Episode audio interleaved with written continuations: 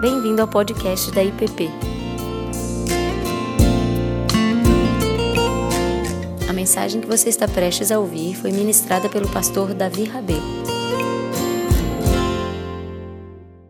Essa etapa do nosso curso, da nossa classe, falando sobre, nesse momento, os cinco solas da reforma, como esses cinco pontos doutrinários fundamentais para nós compreendermos aquilo que os reformadores propuseram como a base da nossa salvação e no que, que consiste a, a fé em Jesus, de, olhando uma perspectiva bíblica.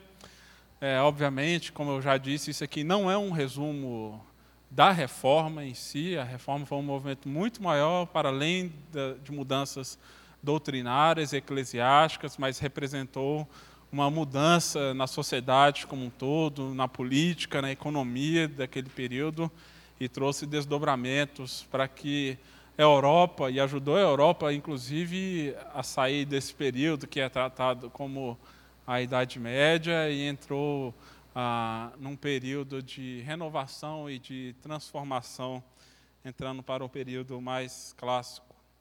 Nós temos aqui, então, ah, mas a nossa classe visa olhar para alguns pontos fundamentais de maneira doutrinária. E se você estava aí na expectativa do pastor Ricardo falar mais agora no início do curso, eu tenho um sexto sola para você, que é o solamento. Ele vai passar esse mês fora, mas depois eu vou dar uma folga para você, e ele vai assumir algumas classes, tá bom, gente?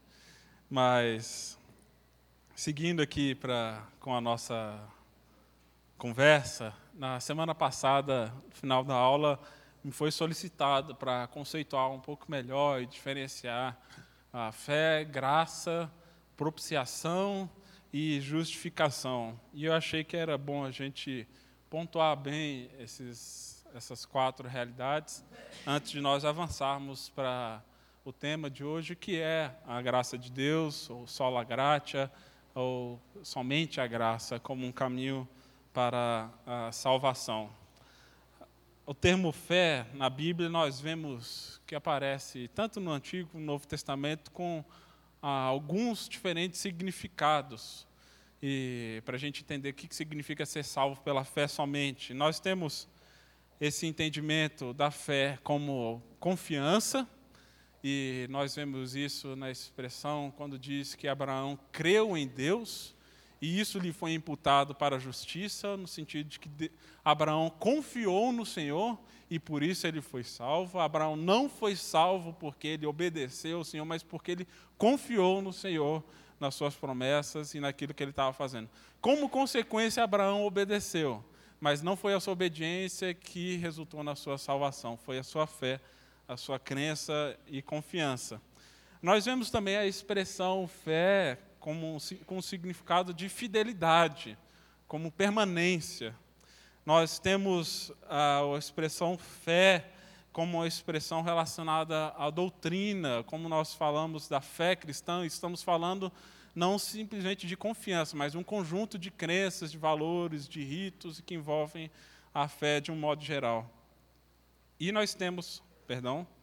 E nós temos a fé também como convicção, e a gente vê esse significado no livro de Hebreus, como a certeza das coisas que não se veem e daquelas que não se espera. Então, essa convicção, essa certeza daquilo que Deus vai fazer.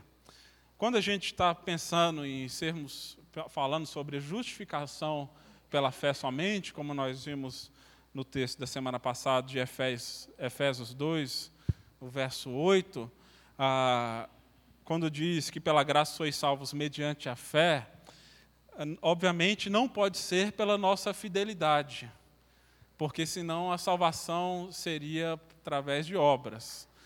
É, não poderia ser salvação por meio da doutrina, senão acredito que ninguém seria salvo também, porque ninguém pode arrogar para si ter é, toda a convicção, a certeza, todo o conjunto de doutrinas, biblicamente falando. Nós conseguimos apenas agrupar partes e tentar conferir isso com as Escrituras.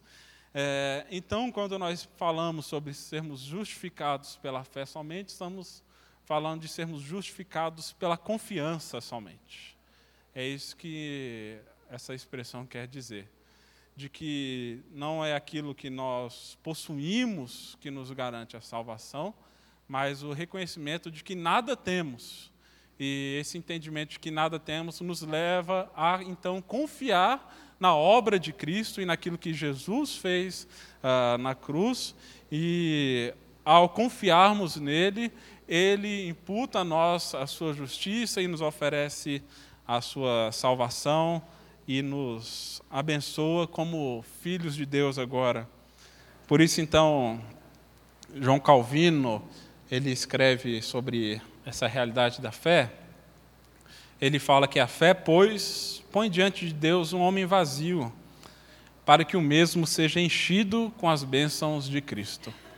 Ou seja, ele está falando que a fé não é algo que nós temos, como se fosse algo que nos preenche. Não. É, a fé é o reconhecimento de que não temos nada. E assim nós confiamos, e nós cremos, e nós depositamos nossas vidas diante do Senhor. A fé não nos leva até Deus, no sentido de Deus vem, ah, vem metade do caminho e a, pela fé nós vamos encontrá-lo ah, nessa metade. É, nós reconhecemos pela fé que Deus vem, Ele percorre todo o caminho e então nós podemos nos relacionar com Ele. Isso que significa fé no sentido bíblico. Propiciação, nesse sentido, ah, é o ato que Jesus realiza na cruz. E é uma expressão que aparece já no Antigo Testamento, quando Deus institui as suas leis e ordenanças para o povo de Israel que estava em formação. E ali, quando Deus manda o povo fazer o tabernáculo, que representaria a presença de Deus, e ali tinha uma série de instruções e normas com relação à construção desse santuário, e dentro do tabernáculo havia o Santo dos Santos, e dentro do Santo dos Santos deveria se colocar a arca da aliança, onde dentro se colocava ali as, as leis e ordenanças de Deus. Em cima dessa arca, aquela figura que tem uns anjos na ponta, a arca feita de ouro. Em cima dessa da, da arca tinha o propiciatório. E esse propiciatório é como se fosse uma mesa, onde eram feitos sacrifícios ali pelo sumo sacerdote apenas, e através do derramamento de sangue desse animal em cima do propiciatório, era então simbolizado o perdão dos pecados do povo diante do Senhor. E Lá em João, 1 João 2, o apóstolo fala que Jesus, ele é então a nossa propiciação. Ele é aquele que vem também sofrer e ter o sangue derramado para que nossos pecados fossem perdoados, aí sim de maneira definitiva. Todos aqueles ritos do Antigo Testamento eram apenas uma sombra daquilo que Jesus viria a fazer, e era um símbolo para o povo entender, em primeiro lugar, a santidade de Deus, de que Deus não tem como simplesmente jogar o pecado debaixo do tapete e varrer, como se ele simplesmente estivesse ignorando essa realidade. Ele, como Deus santo e justo, ele não pode tolerar. Mas, ao mesmo tempo, nós sabemos que é um Deus de graça e de amor e que deseja se relacionar conosco. Como que pode ser viabilizada essa questão? Somar a justiça, a santidade, o amor e a graça de Deus. É Deus assumindo sobre si, então, o pecado e através de Jesus, ah, os nossos pecados são pagos ali e ele é morto como os animais eram mortos em cima do propiciatório. Então, quando nós estamos falando de propiciação, esse ato, então, de satisfazer a exigência de Deus por causa do pecado, que requer a morte de um inocente. No Antigo Testamento eram animais, no Novo Testamento nós vemos que Jesus é esse Cordeiro de Deus que é então imolado, então nos oferecendo a salvação. É um ato substitutivo da parte de Deus, onde nós estamos representados em Jesus e Jesus nos representa. Ele morre para que a gente não tenha que morrer de maneira espiritual. E assim, então, Ele nos concede a sua vida, a vida eterna, a vida abundante, a vida que vem do nosso Deus. Tá claro, gente? Podemos seguir aqui? Nesse sentido, então,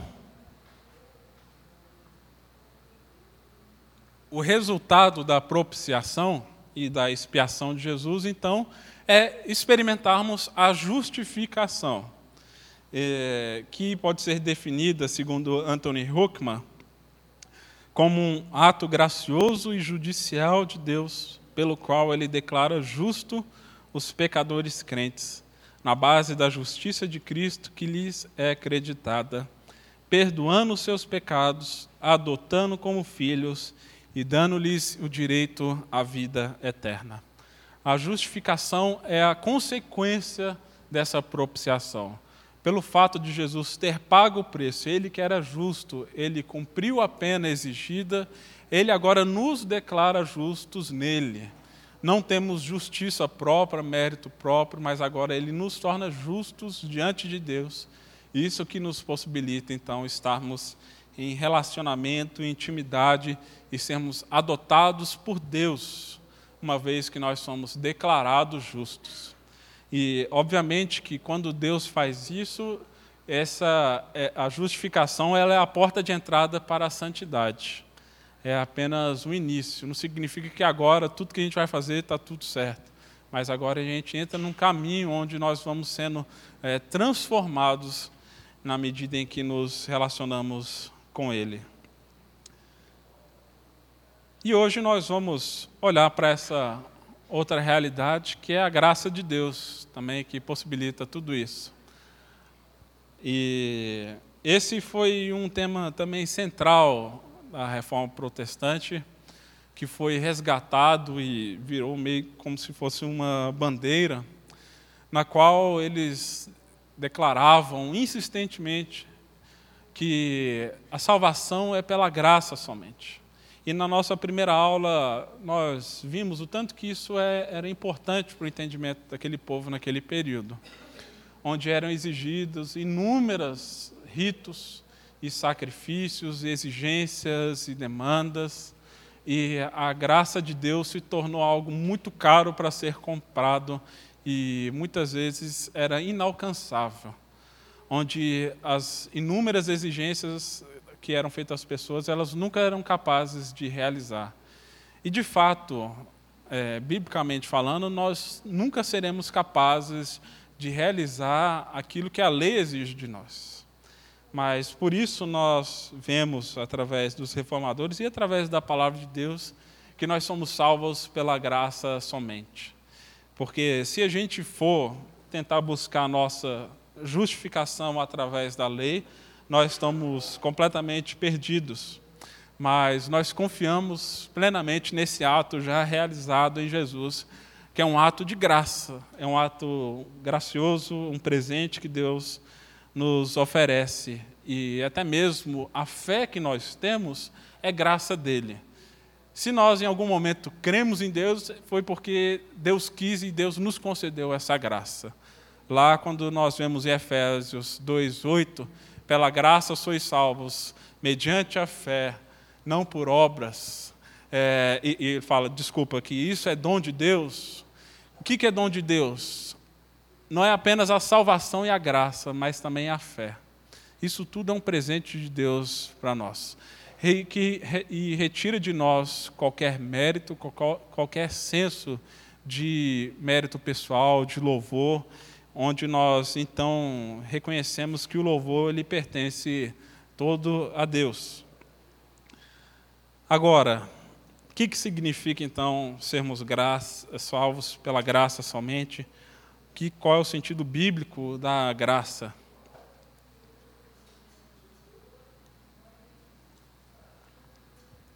A graça aparece no Antigo Testamento com essa expressão hebraica que é Ren, e no Novo Testamento, como Xares ou Caris, é, Chares. E nós vemos que, tanto no Antigo como no Novo Testamento, é uma expressão que está presente ali desde o princípio, simbolizando a bondade de Deus, como a dádiva de Deus, um presente, um dom ou um favor imerecido que nós recebemos da parte de Deus. Uh, e eu acredito que essa é uma expressão que nós usamos bastante, no entanto, na prática, acredito que a gente tem muita dificuldade em lidar com ela. Porque a graça, ela vai na contramão de tudo aquilo que o mundo prega. É, tem uma expressão popular que diz, né, não existe almoço grátis. O que, que ele está querendo dizer? Não tem nada que você vai fazer que seja completamente de graça. Tudo tem um custo, tudo tem um preço. Ano passado, uma expressão aí que ficou muito comum na época das eleições foi a tal da meritocracia, ou seja, nós precisamos alcançar tudo pelos nossos próprios méritos e esforços. Não estou negando aqui a importância de trabalhar, de buscar aquilo que nós precisamos fazer, não se trata disso. Mas a, a ideia de graça é, é, um, é, uma ideia bíblica. A graça ela é um conceito divino e não é um conceito humano, porque na prática muitas vezes nós lidamos sempre com essas relações de, de troca, de mérito, de cobrança, de pagamento, onde quando um fez uma coisa, ah, fulano vai ter que pagar por isso. É, esse é o nosso, esse é o nosso instinto natural. E oferecer graça, sem dúvida, é algo sobrenatural. Você perdoar e você oferecer graça para alguém que te ofendeu é algo muito difícil, e todos nós sabemos bem disso. É, é algo que mexe assim, com a nossa estrutura, com o nosso orgulho, com o nosso senso de justiça própria. Então, a, o sentido bíblico da graça vai contra a nossa própria natureza mas ao mesmo tempo nós somos, dependemos é, completamente dela. O, esse autor, Dwight Pentecost, ele define a graça da seguinte maneira, mostrando que a graça não é simplesmente um objeto, um sentimento é, da parte de Deus, mas parte do seu caráter. E ele fala o seguinte: podemos definir graça como uma qualidade intrínseca do ser ou da essência de Deus, pela qual ele é espontaneamente benigno em todos os seus atos e atitudes. Deus está predisposto favoravelmente ao homem pecador. E tudo que recebemos desse Deus misericordioso vem a nós, porque Ele é um Deus de misericórdia. Se, por um lado, a nossa natureza humana constantemente luta com a questão do mérito, da graça e da justiça própria, a graça ela faz parte do caráter e da essência de Deus.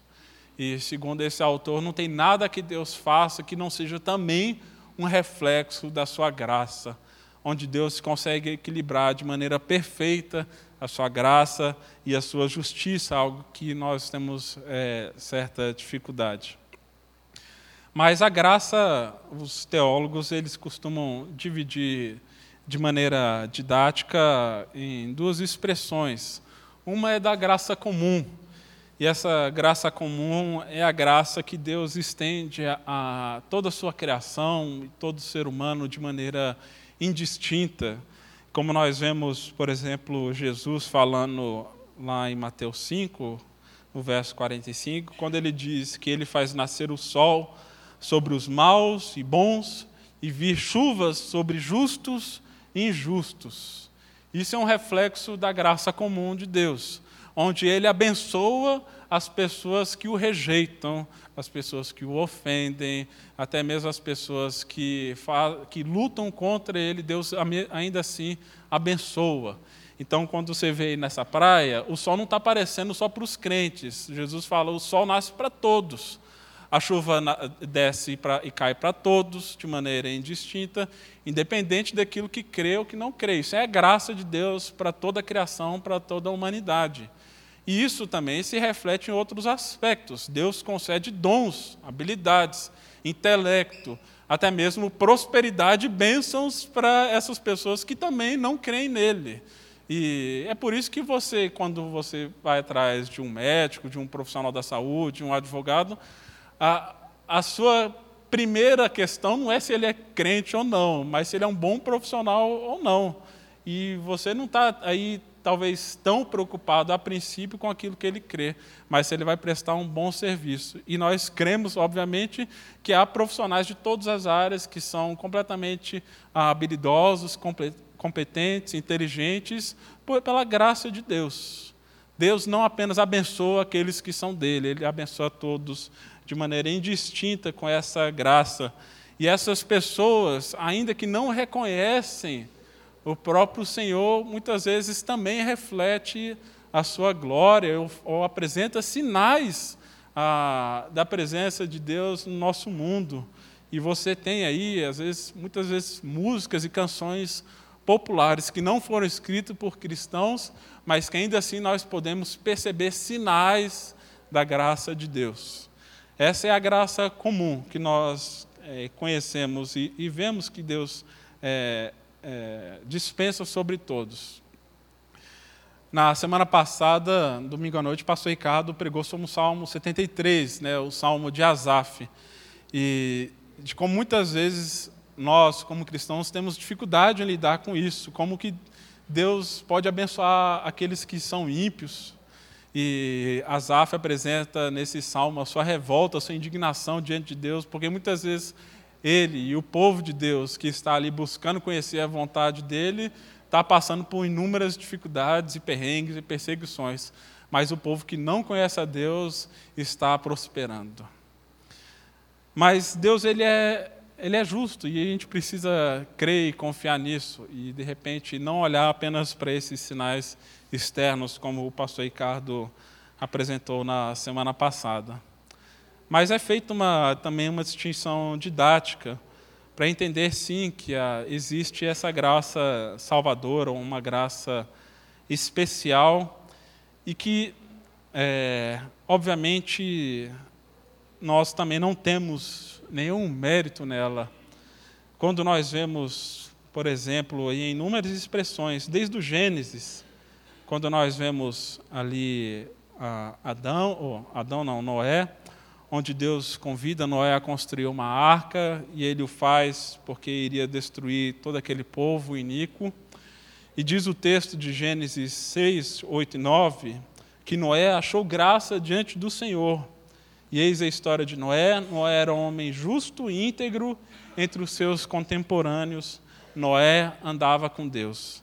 Essa graça salvadora, essa graça especial é a graça a qual Deus é, dá também de maneira livre para aqueles que ele deseja salvar para si.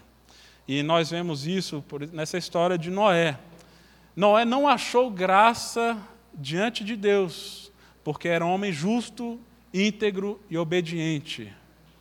Ele não achou graça diante de Deus por causa do seu comportamento. Mas Noé era um homem justo íntegro e obediente, porque achou graça diante de Deus. Dá para entender a diferença? Não é aquilo que a gente faz que desperta essa disposição de Deus em nos agraciar e nos salvar. Mas é mediante o reconhecimento dessa graça já concedida, então, que nós mudamos e moldamos o nosso caráter. Então, não, Noé não foi escolhido por causa da sua obediência. Noé foi escolhido por causa da graça de Deus. Então, e nós vemos isso é, inúmeras expressões ao longo das Escrituras. Quando nós vemos em Jeremias, por exemplo, Deus falando: Vai, pois, apregou essas palavras para o lado do norte, diz: e Volta, ó da Israel, diz o Senhor, e não farei cair a minha ira sobre ti, porque eu sou compassivo essa expressão compassiva é uma outra expressão para graça. Diz o Senhor: E não manterei para sempre a minha ira. Jeremias está falando para um povo desobediente. Mas Deus, Deus está dizendo para eles: Eu sou um Deus compassivo, um Deus de graça, um Deus que quer é, oferecer a vocês perdão, salvação, restauração, uma vida completamente nova. Isso é que é graça. Esse povo não fez nada por merecer, muito pelo contrário. E se a gente olhar também para a nossa própria vida, a gente vai ver que Deus tinha motivos mais do que suficientes de acabar com a nossa existência. Mas Deus oferece graça, porque isso faz parte do seu caráter e faz parte da sua essência. E isso é descortinado através da vida de Jesus e nós podemos perceber isso de maneira muito concreta e real no seu sacrifício. E eu gosto muito dessa imagem que Hebreus apresenta do véu sendo descortinado, né, sendo rasgado, que acontece literalmente com Jesus na sua cruz. Diz-nos os evangelhos que no momento onde Jesus é sacrificado, ele, quando ele morre, o véu que havia no santuário, né, que separava ali a, a, o resto do templo do Santo dos Santos, esse era um véu que representava a separação entre Deus e o povo. Era um véu que tinha 18 metros de altura e 12 centímetros de espessura. Então podem imaginar que era um tecido assim bem grosso. E diz que nem mesmo cavalos puxando eram capazes de rasgar ou romper esse véu. Então, homem nenhum era, se um cavalo não seria capaz, homem nenhum, a não ser através de algumas ferramentas, seria capaz de rasgar esse véu. Mas ninguém ousava fazer isso, porque se alguém, qualquer pessoa, tentasse entrar e para além desse véu, essa pessoa morria. Tanto que os sumos sacerdotes só eram autorizados a entrar para dentro do véu, para o Santo dos Santos, representando a presença de Deus, onde estava o propiciatório, uma vez por ano e com guiso amarrado no seu pé, né, com a corda, para caso ele fizesse alguma bobagem, ele ia morrer e o barulho ali ia denunciar para que as pessoas que estivessem de fora pudessem então resgatá-lo. Então, ninguém mexia com o véu, ninguém tinha coragem de entrar, porque entrar pelo véu não significava para aquele povo entrar para a vida, representava entrar para a morte. Era suicídio atravessar o véu, se você não fosse o sumo sacerdote e fosse fazer isso uma vez por ano. E é da mesma maneira como que nós estamos diante de Deus sem o sangue de Jesus. Não temos como chegar diante da presença dele. Mas Jesus, na sua cruz, ele paga o preço e como ele é a propiciação dos nossos pecados, ele é esse sacrifício definitivo. E por isso, então, o véu ele é rasgado de cima a baixo.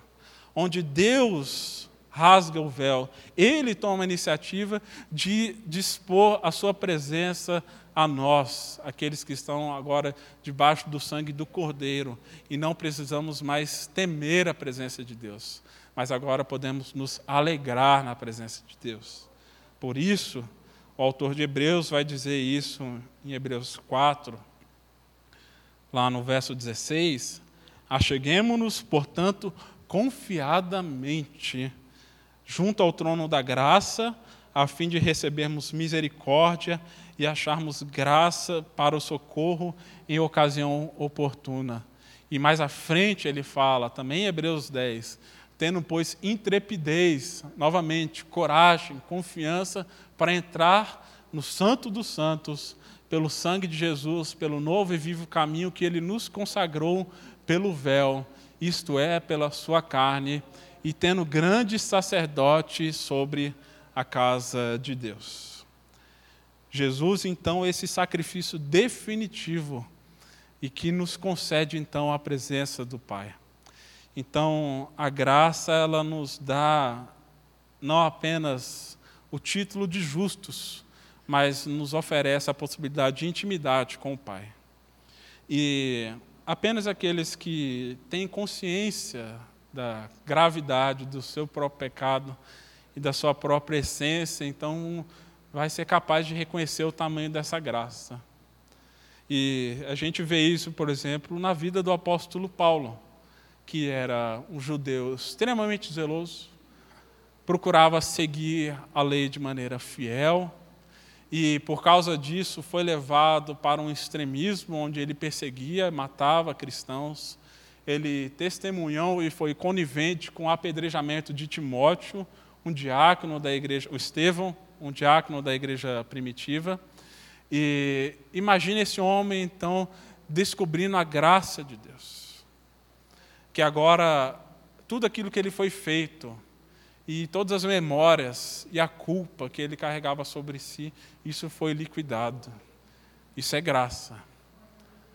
A gente vê isso também na história de John Newton, que escreveu um dos hinos mais conhecidos e um dos hinos mais belos que nós temos, né, o Amazing Grace, que algumas versões em português saem como a graça excelsa ou a graça sublime, né?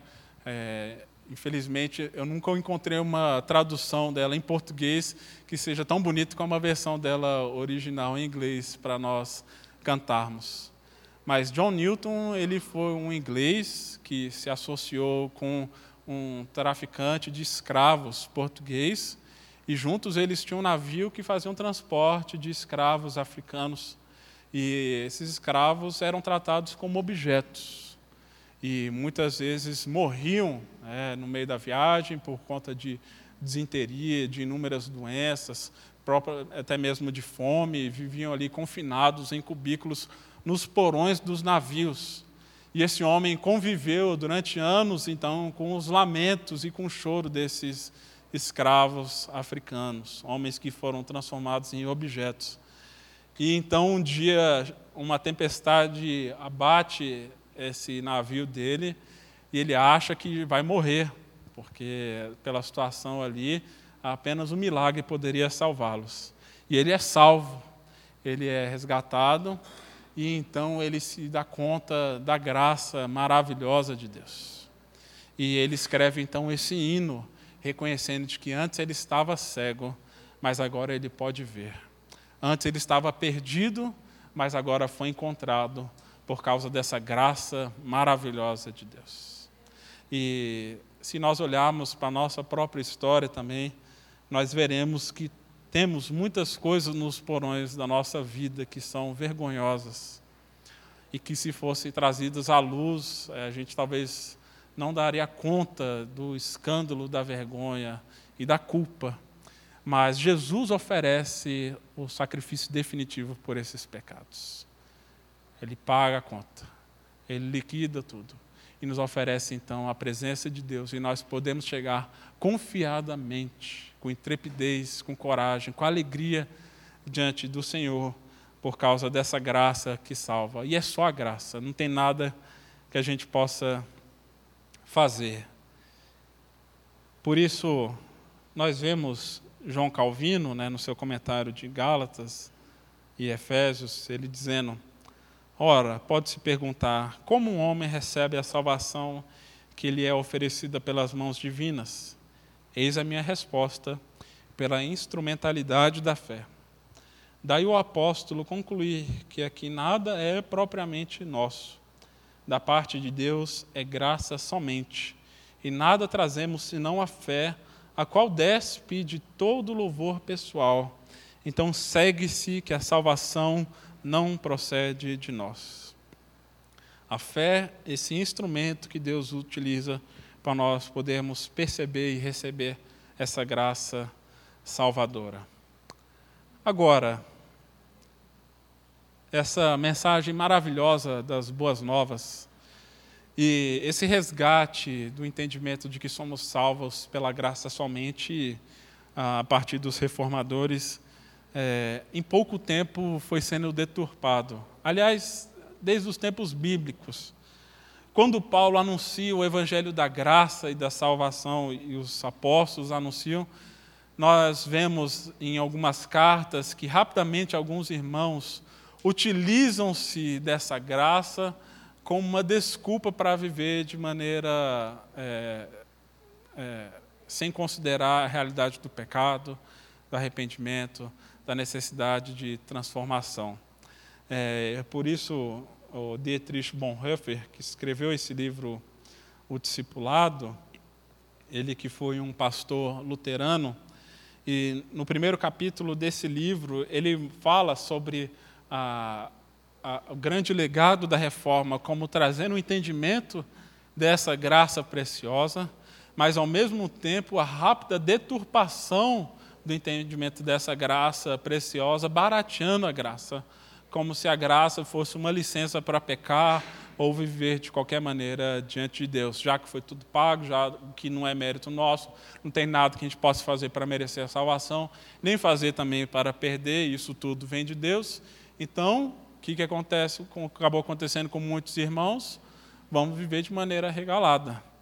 E Paulo escreve a carta aos Coríntios também para corrigir esses problemas na igreja, onde os irmãos, então, começaram a viver debaixo dessa graça, mais uma graça barata, e faziam toda sorte de perversidade e ainda se orgulhavam disso, porque reconheciam que, olha, Jesus já pagou o preço, então a gente não precisa fazer mais nada. Por isso, então, Paulo confronta a, a igreja e um irmão que havia dormido com a sua madrasta, e todos estavam orgulhosos disso, não havia sinais de arrependimento.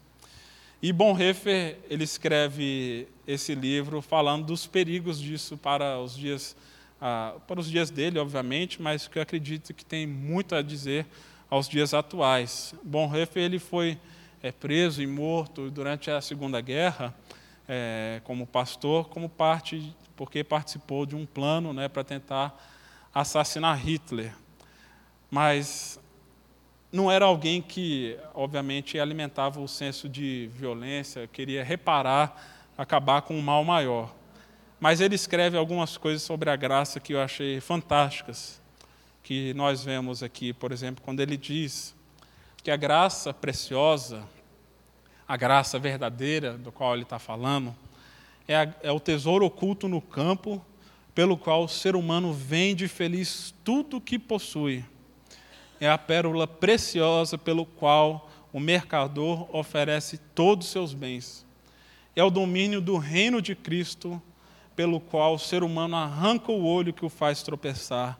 É o chamado de Jesus Cristo pelo qual o discípulo deixa as suas redes para trás e o segue. Ele está dizendo que uma vez a gente deparando com essa graça preciosa, nosso sentimento deve ser esse, de querer deixar tudo para seguir eh, Jesus. Não querer acumular tudo que o mundo oferece e tentar de alguma maneira conciliar com essa nova realidade de Cristo. Ele fala que isso não funciona, não é? A graça não opera nesse princípio. Por isso ele fala que a graça barata, essa graça perigosa, e que ele coloca como um dos principais males da igreja naquele tempo, essa graça barateada, ele afirma que a graça barata é a graça como o resto de estoque é o perdão barateado, consolo barateado, sacramento barateado, é a graça como riqueza inesgotável da igreja, graça que mãos levianas gastam sem vacilo nem limite, é graça sem preço e graça sem custo. E ele diz que essa graça barata, ao invés de justificar, ou seja, de transformar o pecador, acaba justificando o pecado. E aí o risco nosso é de querer usar a graça, então, para justificar os nossos, peca... nossos pensamentos e comportamentos pecaminosos. E ele diz mais: ele fala que a graça barata é a pregação do perdão sem arrependimento do pecador. É o batismo sem a disciplina eclesiástica, é a comunhão sem a confissão de pecados, é a absolvição sem a confissão pessoal. A graça barata é a graça sem discipulado, é a graça sem cruz, é a graça sem Jesus Cristo vivo e encarnado. E ele coloca que essa graça barata ela não vai facilitar o caminho até Jesus, ele fala que vai atrapalhar. Isso não nos ajuda em nada, pelo contrário, acaba nos distanciando dessa graça verdadeira, porque ela rejeita o verdadeiro discipulado, rejeita o verdadeiro arrependimento, rejeita a verdadeira transformação. E talvez uma das dificuldades que nós temos com isso, e existe essa tensão entre essas duas graças, né? e o pastor Ricardo, na sua aula introdutória, também falou dessas tensões que nós experimentamos na vida cristã, que apesar de tudo ser graça de Deus, isso não exclui a nossa responsabilidade. Talvez no, tem como fundamento também essa nossa dificuldade em conciliar graça e lei. E graça e lei na Bíblia não são duas expressões antagônicas. O contrário de graça não é lei, é mérito. E nós vemos graça e lei caminhando de maneira conjunta, tanto no Antigo como no Novo Testamento. E há correntes teológicas que afirmam que no Antigo Testamento o povo vivia sob a lei, Agora nós vivemos sobre a graça, como se uma realidade fosse excludente à outra. Mas é, no Antigo Testamento a, a, lei nunca foi dada como, como intuito de tentar justificar a, o povo de Deus, no sentido de tentar, através da obediência à lei, o povo ser salvo. Até porque a lei foi dada apenas 400 anos depois que Deus chamou Abraão pela graça. A, lei é dada ao povo de Israel depois que eles são salvos do Egito. Então, ela já parte do princípio que a graça de Deus já foi oferecida. Ela não vem para se contrapor à graça de Deus. A lei vem para ajudar o povo a viver dentro da sua graça e experimentar as bênçãos, então, de ser um povo exclusivo, um povo santo, um povo lavado pelo Senhor. E por isso nós vemos, por exemplo, Davi, no Salmo 119, é, louvando a graça de Deus. Lá no verso 18 do Salmo 119, ele fala: Desvendo os meus olhos para que eu contemple as maravilhas da tua lei. Jesus, em Mateus 5, no verso 17, passagem bem conhecida também, ele diz: Não penseis que vim revogar a lei ou os profetas. Não vim para revogar, vim para cumprir porque em verdade vos digo até que o céu e a terra passem, nenhum i ou um tio jamais passará da lei, até que tudo se cumpra.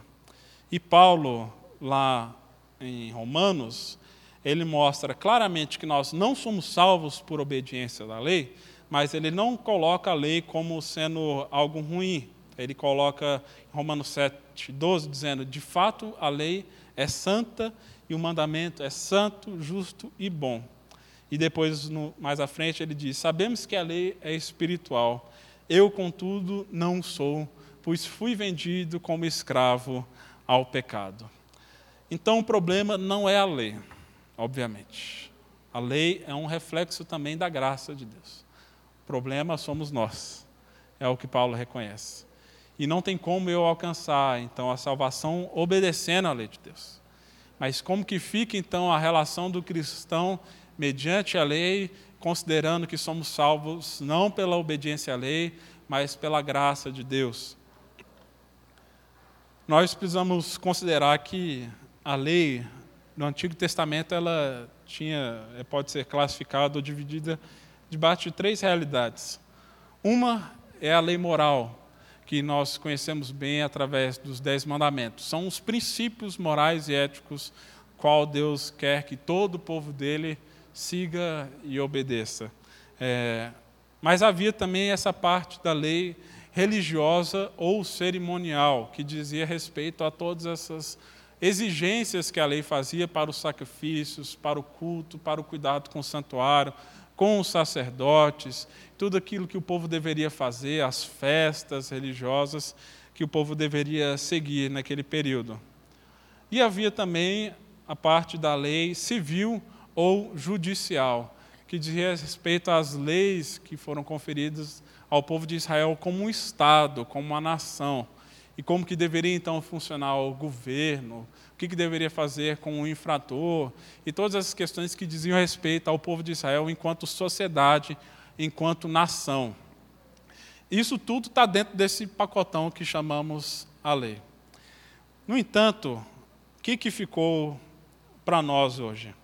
É, Jesus resumiu, obviamente, a lei em amar a Deus sobre todas as coisas e ao próximo como a ti mesmo. Mas e todo esse restante de leis civis, religiosas, morais? O quanto que isso serve para nós hoje, né? E o quanto que nós devemos procurar é, obedecer essas leis? De que maneira que a gente pode lidar com essa realidade? E eu acabei encontrando esse gráfico me, ajud, me ajudou a entender, eu espero que ajude vocês também. Que ele faz essa distinção entre as três tipos de lei e a validade delas, ali de, na coluna mais à esquerda. E fala da importância histórica dessas leis, ou seja, elas para nos ajudar a entender a, a história do povo de Deus. Fala da validade ou a importância dessa lei com fins didáticos, de que maneira isso ensinava o povo acerca do caráter e da pessoa de Deus, de que maneira essa lei também nos revela a pessoa de Jesus Cristo, de que maneira ela é reveladora e de que maneira ela é normativa, no sentido de que maneira nós devemos seguir é, toda essa lei hoje. E aí tem essas cores para nos ajudar a entender. Tanto a lei civil, religiosa e moral, ela é extremamente importante ou extremamente válida para nós compreendermos aquilo que Deus deseja para o seu povo como um Deus santo e que está formando uma nova nação para si, que é a igreja. Ou seja, a validade histórica dessas leis são, é total. A validade didática né, para nós compreendermos, obviamente, o sacrifício de Jesus, precisamos entender a lei da propiciação, a lei dos sacrifícios. Para nós compreendermos essas realidades, então, essa lei é completamente válida no sentido didático para nós. E a moral, obviamente, também é extremamente necessária. A lei civil também nos ajuda bastante, mas não significa que é, ela é completamente fundamental para nós compreendermos aquilo que Jesus fez. Depois, vindo para a questão reveladora, de que maneira que ela nos revela a, a Jesus Cristo, a lei religiosa é bastante reveladora, mas não deixa de ser apenas uma sombra daquilo que Jesus viria a fazer. A lei moral ela é completamente reveladora, porque mostra a nossa completa incapacidade de cumprir as leis de Deus. E a lei civil tem alguma utilidade nisso. Agora, em termos normativos, o que nós devemos seguir hoje é a lei moral de Deus. Nós compreendemos que a lei religiosa já foi cumprida plenamente em Jesus Cristo e a lei civil então ficou como lei para a nação de Israel naquele período. Não significa que nós podemos pegar os princípios, devemos, elas são didáticas, essas leis, para nós aplicarmos hoje.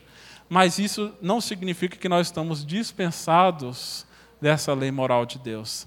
A graça de Deus não anula a nossa necessidade de respondermos às suas exigências, e não simplesmente como cobrança, mas como um reconhecimento de que esse é o melhor para nossas vidas, de que o mandamento que Deus nos traz é um mandamento que traz vida.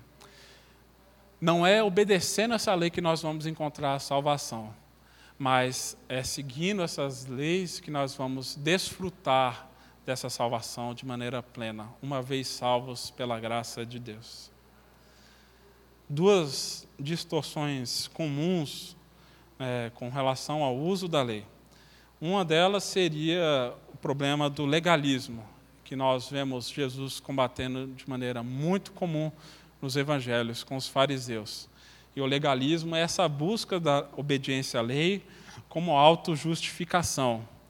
E acaba que o resultado disso é um desprezo pela obra de Cristo, orgulho, soberba espiritual, esse sentimento de superioridade com relação aos outros, né, onde a gente acaba escolhendo alguns pecados que nós consideramos mais ou menos graves e se eu não tenho dificuldade com isso, o meu irmão tem, ele é inferior.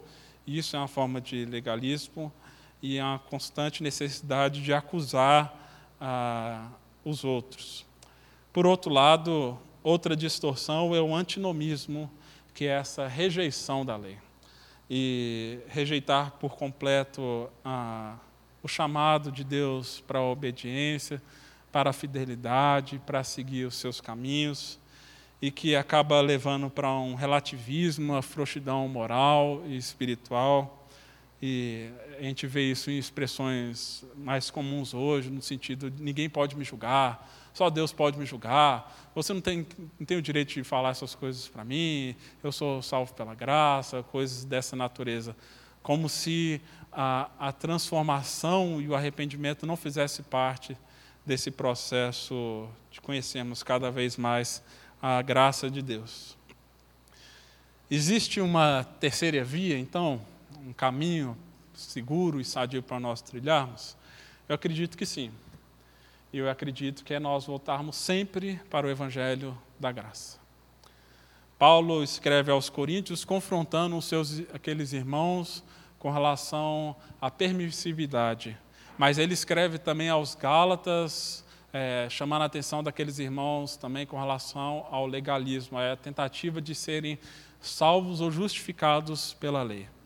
Em ambos os casos, o que Deus, que Paulo faz com esses irmãos é lembrá-los novamente do evangelho da graça, lembrá-los novamente que é Jesus que pagou o preço, de que ele foi a plena exigência de toda a lei do Antigo Testamento. E não apenas ele foi obediente a ela, mas ele cumpriu todo o propósito dela, que era revelar a nossa necessidade de salvação e o, o resultado que foi conquistado na cruz, que foi a salvação dos nossos pecados e a nossa remissão. A lei, ela nos coloca de joelhos, mas a graça nos coloca de pé. A lei serve para mostrar que nós somos completamente dependentes de Deus. Nós não vamos viver sem a lei, até porque o maior de todos os mandamentos, os mandamentos se resumem no amor. Não tem como a gente viver sem isso. As expressões do amor nós vemos através de inúmeros princípios que estão ao longo das Escrituras mas nós dependemos completamente da graça de Deus para viver dentro dessa realidade. Nossa obediência está intimamente relacionada com o entendimento que já fomos salvos pela graça. E sem isso, então, vamos cair nesses dois extremos, ou do legalismo, ou da rejeição da lei, ora vivendo de maneira neurótica, ora vivendo de maneira devassa e barateando a graça de Deus. Mas se nós mantermos sempre na mente aquilo que Jesus fez, sendo propiciação e agora nos declarando justos através do seu sacrifício, nós podemos caminhar então no caminho da vida e eu acredito que no caminho da liberdade, acima de tudo. Deus nos chamou para a liberdade. Não uma liberdade para fazer o que dá, o que dá na nossa cabeça. Não uma liberdade para pecar, mas uma liberdade para vivermos debaixo da sua graça. E aqui eu deixo aberto então para aqueles que quiserem fazer alguma colocação ou pergunta, questionamento. Está aberto aí o nosso tempo para poder compartilhar.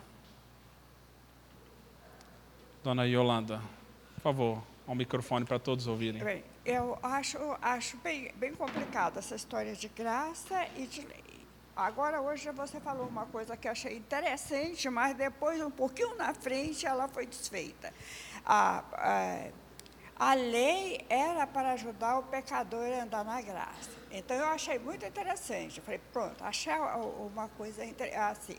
Mas depois, é, cá na frente, a gente tem que pensar só na apropriação é, quer dizer, só no sofrimento de Cristo que que deixou que a gente ser salvo somente pela graça, não entra mérito.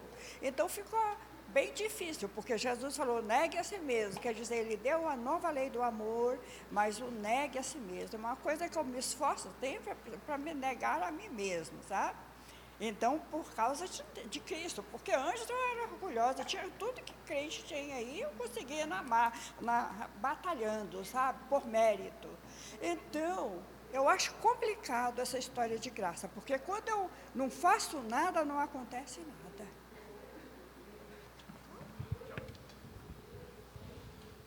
Tony Yolanda, é, é realmente difícil. Para mim, não é, é difícil a gente digerir, compreender esse conceito da graça. É, como eu disse, isso vai contra os nossos instintos e tudo aquilo que o mundo prega. No entanto, Deus não tem dificuldade em conciliar a lei e liberdade, né? graça e justiça. O problema é que para nós a lei é restrição da liberdade e a graça seria como se fosse uma negação da justiça, mas para Deus isso não existe. Então nós sempre vamos viver debaixo dessa tensão. Obviamente, onde Jesus nos oferece a salvação de maneira gratuita, mas ele chama para o caminho do discipulado, que é negar a si mesmo, tomar a sua cruz. Mas não é tomar a sua cruz no sentido de que eu vou pagar, eu vou assumir a minha cruz e eu vou pagar pelo meu pecado. Não, a gente sabe que Jesus já pagou. Agora, para nós continuarmos nesse caminho, desfrutando dessa liberdade, que existe esse processo do discipulado. Senão a graça se barateia e a gente vai voltar a viver como vivíamos antes. Eu coloquei que a graça foi dada para o povo para ajudar eles a viverem, é, a lei foi dada para eles continuarem vivendo debaixo dessa graça, é para o povo viver em liberdade. O povo saiu de uma realidade de escravidão, onde eles estavam reféns de outras nações e de, de reis dominadores, mas agora eles foram libertos e agora precisavam então de uma série de princípios e normas para eles se constituírem como um povo de fato. E para que eles não voltassem a viver aquela velha vida. E por isso então que a graça, a lei foi dada, para eles aprenderem a viver como um povo da aliança. Não é que se eles deixarem de cumprir a lei, eles vão deixar de ser povo.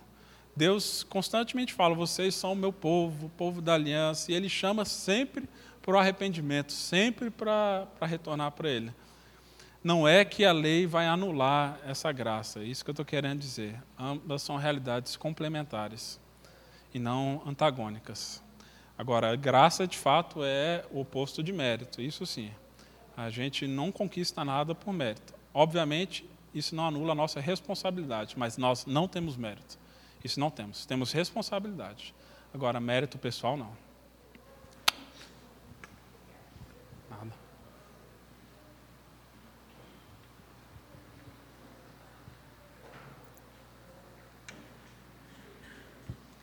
Bom dia. É, Davi, eu queria que você fizesse um paralelo entre essa ideia da graça e as tantas vezes que a gente vê na Bíblia promessas condicionadas a comportamento, né? Então, relações de causa e consequência né, na nossa atitude. O, que eu fiquei pensando se, a graça não, se essa graça da qual você está falando tem só a ver com a salvação e não com as coisas que vão acontecer na nossa vida e tal. Queria que você fizesse, explicasse um pouco isso. Ah, de fato, a gente vê ao longo da Bíblia como um todo, inclusive no livro de Gálatas, que na carta que é considerada como uma carta de alforia dos cristãos, essa carta de libertação, onde Paulo exalta a graça de Deus, lá ele vai falar também da, da, do princípio da semeadura e da colheita, que aquilo que a gente semear, a gente vai colher. E há também no Antigo Testamento a, diversas orientações e advertências da parte de Deus falando acerca de bênçãos e maldições para aqueles que obedecem ou deixam de obedecer à lei de Deus. Eu acredito que isso não, isso não anula a graça de Deus, de maneira nenhuma. É, Deus está mostrando para o povo que eles são responsáveis pelos seus próprios atos, e nós somos responsáveis pelos meus próprios atos. Se eu, por acaso, é, resolver me embriagar, e eu, por acaso, sair dirigindo bêbado por aí, eu corro o risco de atropelar e matar e tirar a vida de alguém, obviamente. Isso, se eu me arrepender, eu sei que Deus irá perdoar, ou Deus já me perdoou. E nisso eu posso experimentar a graça que me liberta dessa culpa que vai me corroer para o resto da que poderia me corroer para o resto da vida. Mas isso não tira a consequência do meu ato. Nós vemos que em alguns momentos Deus poupa o povo. E, e nós vemos isso no Novo Testamento, ele falando que como se ele tivesse ignorado muitas vezes o pecado do povo. Mas não é algo que ele vai tolerar para sempre. Chega uma hora que a, a taça transborda. E as consequências do pecado a gente acaba experimentando. E muitas vezes também são sinais da graça de Deus. Porque quando muitas vezes a gente entra num caminho de alto engano, onde a gente começa a cultivar pecados né, escondidos, quando ninguém está vendo e as consequências não aparecem, dificilmente a gente muda, né? a não ser por uma intervenção divina muito séria.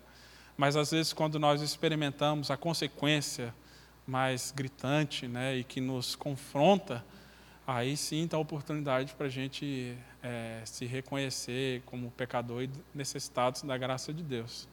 Eu não acho que é, esse princípio da semeadura e da colheita anula a graça de Deus.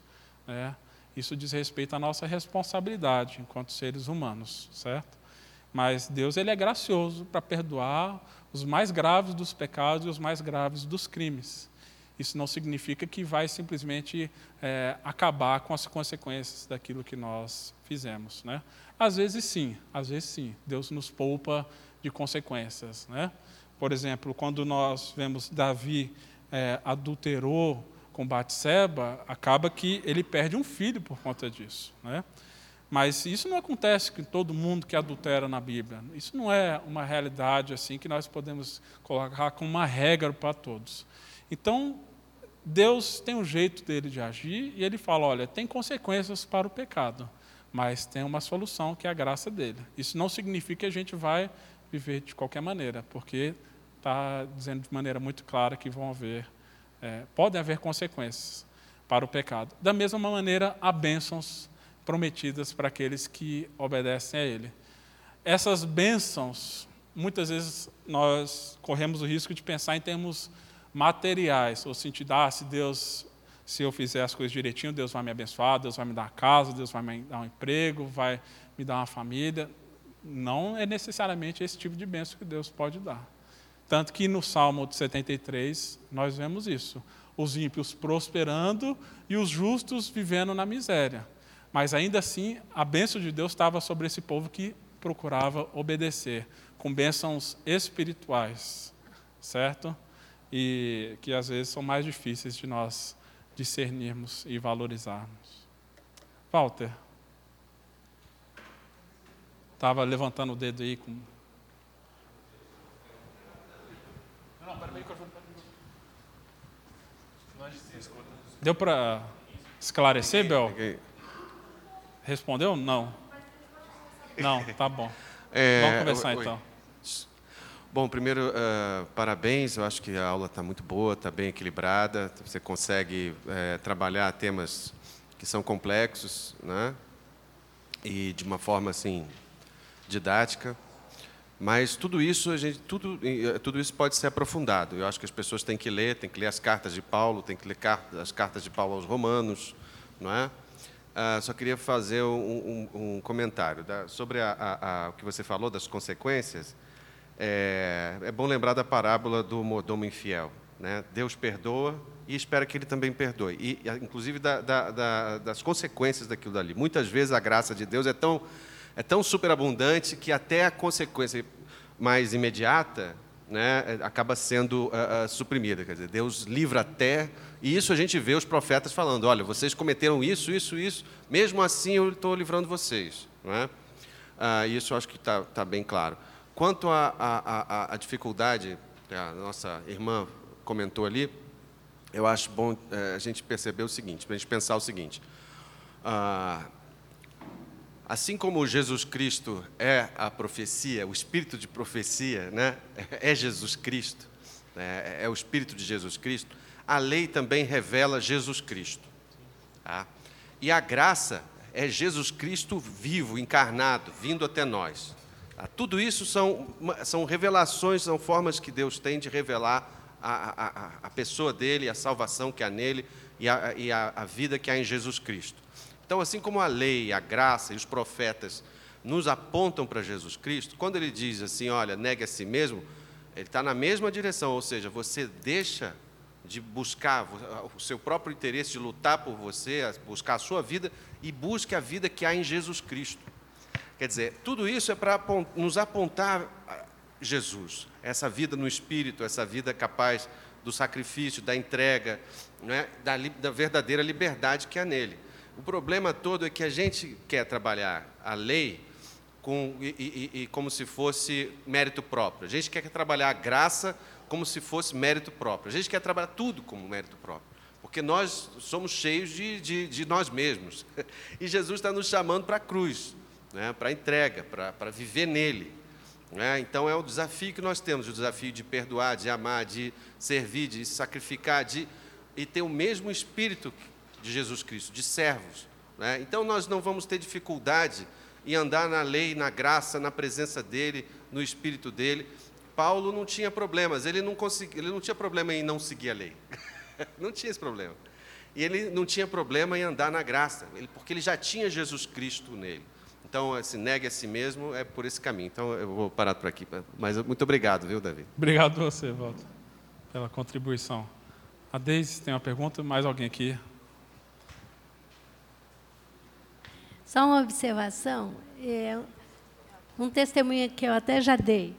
É, eu acho que a essência, pelo menos assim, eu percebo que a essência de tudo, disso tudo, é a gente se perceber amado por Deus. Assim, que essa graça, esse amor de Deus, e, e pela gente mesma a gente não consegue, né? É, a Bíblia fala que o Espírito Santo, que o amor de Deus é derramado nos nossos corações pelo Espírito Santo que nos foi otorgado, que a gente não está órfão, né? Então, assim, quando a gente se percebe inundado por esse amor, vem o temor santo de querer obedecer, de querer se esvaziar, de querer se entregar. Assim, e as outras coisas vão ficar fáceis. Aquele, como Jesus fala que os meus mandamentos não são penosos. E a experiência que eu já compartilhei aqui foi da minha mãe. Ela foi constituída, né, assim, foi criada e se constituiu crendo no Deus do chicote, né? Não era o Deus que amava, era o Deus juiz. E com isso, ela era uma pessoa muito cristã, acordava de madrugada para orar, porque ela dizia que de lado de cada de lado de cada hemisfério as pessoas estão pecando menos, então as linhas estavam mais livres para Deus. E ela acordava muito cedo e orar. E ela tudo que era do Novo Testamento, ela dizia que ela tinha que eu tenho que louvar na tribulação, eu tenho que obedecer, eu tenho. E isso trazia assim um certo tormento para ela. Então, ela se desdobrava em orações tão profundas para conseguir e foi interessante porque só na doença dela, ela teve um diagnóstico de câncer e ficou sete meses. O médico deu três meses, ela ficou com a gente sete meses. E nisso ela teve que, vamos dizer, arriar a bagagem, né? entregar os pontos. Interessante, era salva, mas não desfrutava desse amor. Ela vivia num esforço constante e sincero.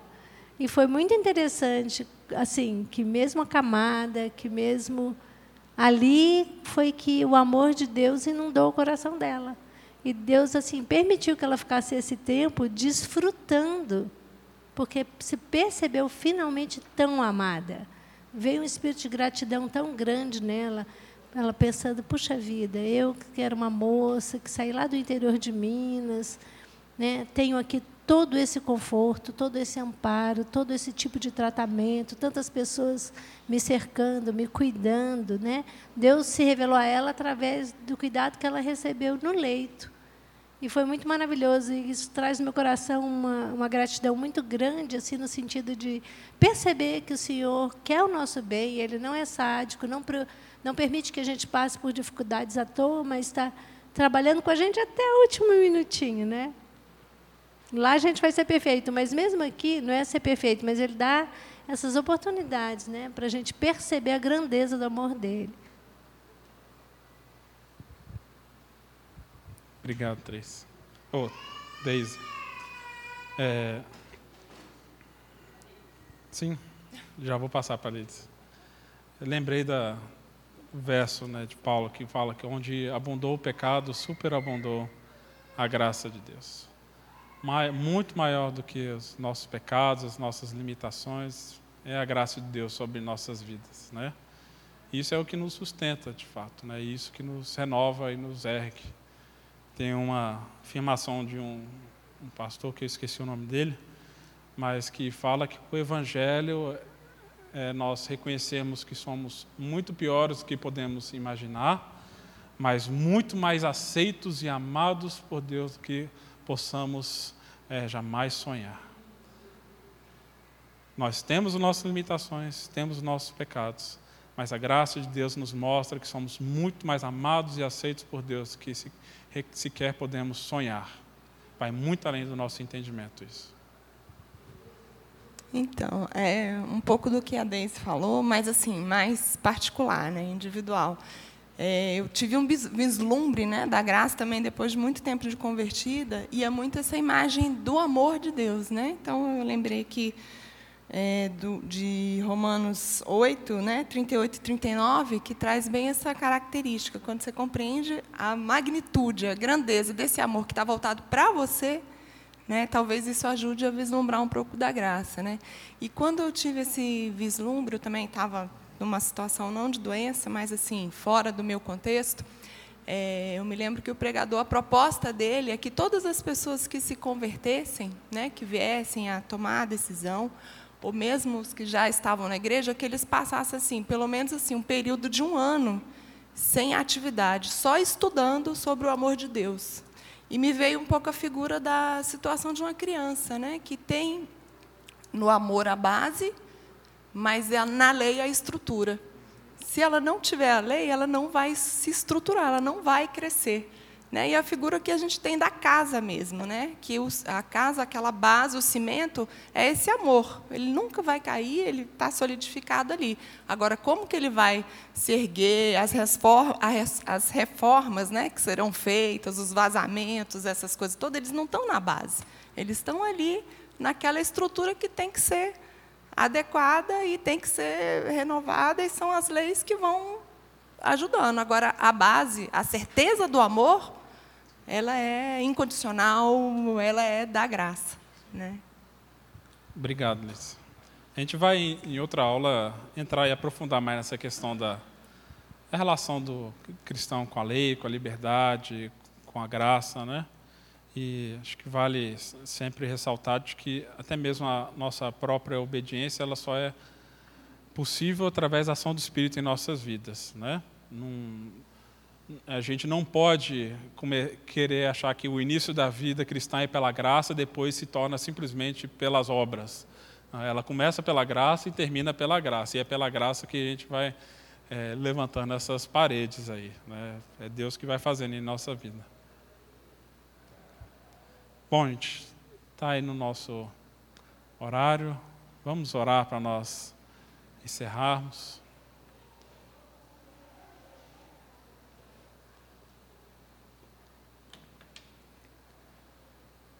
Senhor Deus, queremos nessa manhã te louvar e agradecer e reconhecer essa graça maravilhosa que o Senhor concede a nós, ó Deus. Essa graça que sustenta todas as coisas, sustenta a criação, ó Pai, que traz bênção sobre todos, ó Deus, e de maneira especial que salva o teu povo, ó Pai, que nos redime, que nos liberta, nos purifica, Deus, dos nossos pecados, que nos remove a culpa, Deus, que limpa a nossa consciência, que nos faz teus filhos e nos possibilita entrarmos na tua presença, Deus. Muito obrigado por essa graça maravilhosa que o Senhor nos oferece em Jesus. Nos ajude, ó Deus, a sempre, Deus, voltarmos para essa graça como graça preciosa e não baratearmos, ó Deus, sucatearmos o teu sacrifício, banalizando assim, ó Deus, a nossa santidade e a vida que o Senhor nos convida, Pai. Nos ajuda a internalizar, Pai, a tua palavra, a viver a partir dessa realidade da graça e do teu amor, ó Pai. Abençoe teu povo, a família, a vida de cada um aqui, ó Deus. Que oramos assim no nome de Jesus. Amém, Pai. Gente, Deus abençoe. Tenham todos um bom domingo. Até às 19 horas. Você acabou de ouvir o podcast da IPP.